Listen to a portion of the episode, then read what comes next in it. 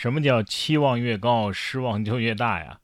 张一山版的《鹿鼎记》悄无声息的就播出了，还是在央视播出的。如此大的牌面，却没有带来惊艳的效果呀！《鹿鼎记》开播之后，豆瓣评分只有二点七。张一山演的韦小宝呢，更是被网友们频频吐槽，说他演技用力过猛，表演非常浮夸，感觉不像是韦小宝，而像是。一只猴子。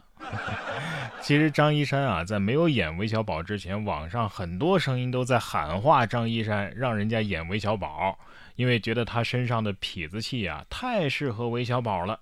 结果谁想到呢，是吧？有句网友的评论非常到位：这张一山演的是巩汉林吧？感觉下一句“宫廷玉液酒一百八一杯”就要出来了。要不怎么说高手在民间呢？真正的演员在这儿呢。十一月十二号，吉林四平一男子网逃八个月，刚到四平二十分钟就被警方给抓获了。事后，网逃嫌疑人发表获捕感言：“我在别的地方跑了半年，啥事儿没有，一到四平就被抓住了。我给四平警察点个赞啊！” 民警还调侃说：“你你不是演员吧？”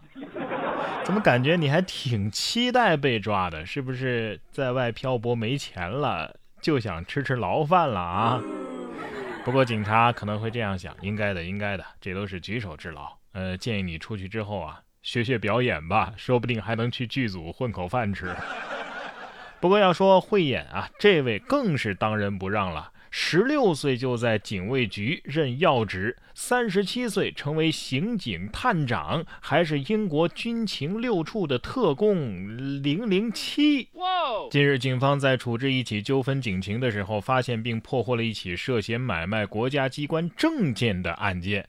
据犯罪嫌疑人梁某供述啊，他是某保险公司的业务员儿。他冒充军人、警察，甚至特工的目的呢？除了可以向他人炫耀之外，还能够利用杜撰的军警的经历，取得他人的信任，多卖保险，以提升工作业绩。目前，犯罪嫌疑人梁某啊，已经被。杨浦警方依法刑事拘留，民警对其制式警服、设假的证件正在展开深入的调查，案件也正在进一步的审理当中。还军情六处，这怎么翻译啊？啊，翻译过来是不是六扇门啊？冒充零零七可以多卖保险，这是什么神逻辑啊？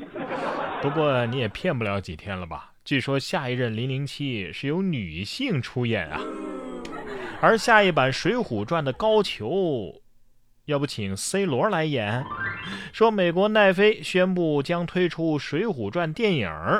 奈飞将这部电影啊定义为是充满荣耀、浪漫和阴谋的未来主义动作冒险大片儿，将探讨忠诚、领导力以及人们对社会问题的责任。电影将由《王者天下》的导演佐藤信介来指导，《深海浩劫》的编剧来执笔，但是还没有具体的档期。拍着拍着，他们就会发现，原来十一罗汉啊、盗火线啊，还有八面煞星啊这些剧本，在中国的明朝早就出现过了。把电影变成现实，巴西的这位小伙子呀，也在努力。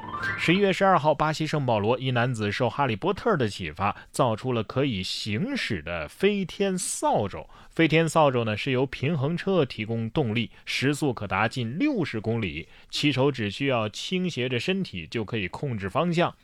呃，创始人计划把飞天扫帚推向市场，初步定价呢是七百四十美元，合人民币啊就是四千八百块。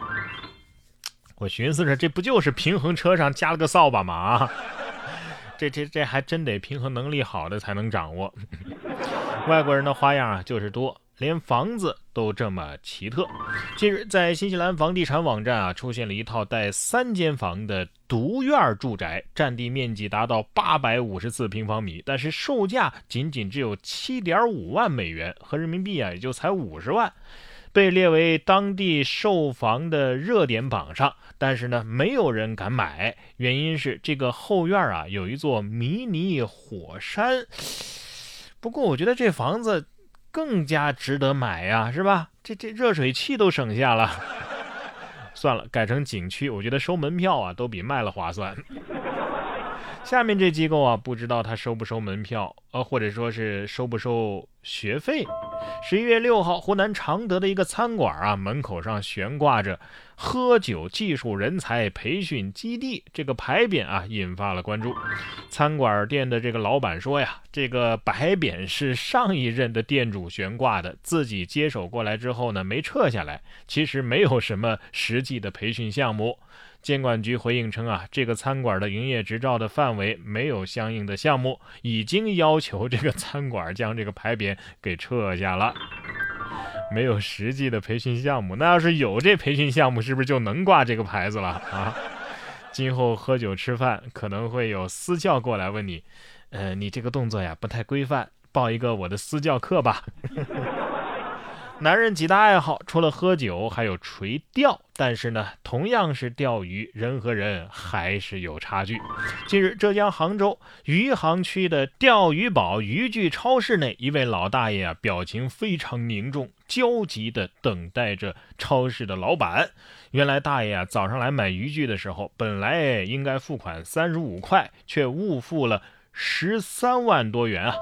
店员是一边安慰大爷，一边调侃他说：“老师傅啊，你钱是真多呀！”最后，渔具老板来到了店内，如数的把钱返还给了大爷。哎，这要是我的话，就是想付十三万，但是我只有三十五块。大爷，这余额比密码的数值都大呀！而我呢，是在用六位数的密码保护自己两位数的存款。还好店员没问大爷，呃，下次你把这个密码呀开头设置成九啊，可能就能避免这种情况了。对呀，就怕大爷给你来个，嗨，不存在的，我的存款啊是七位数。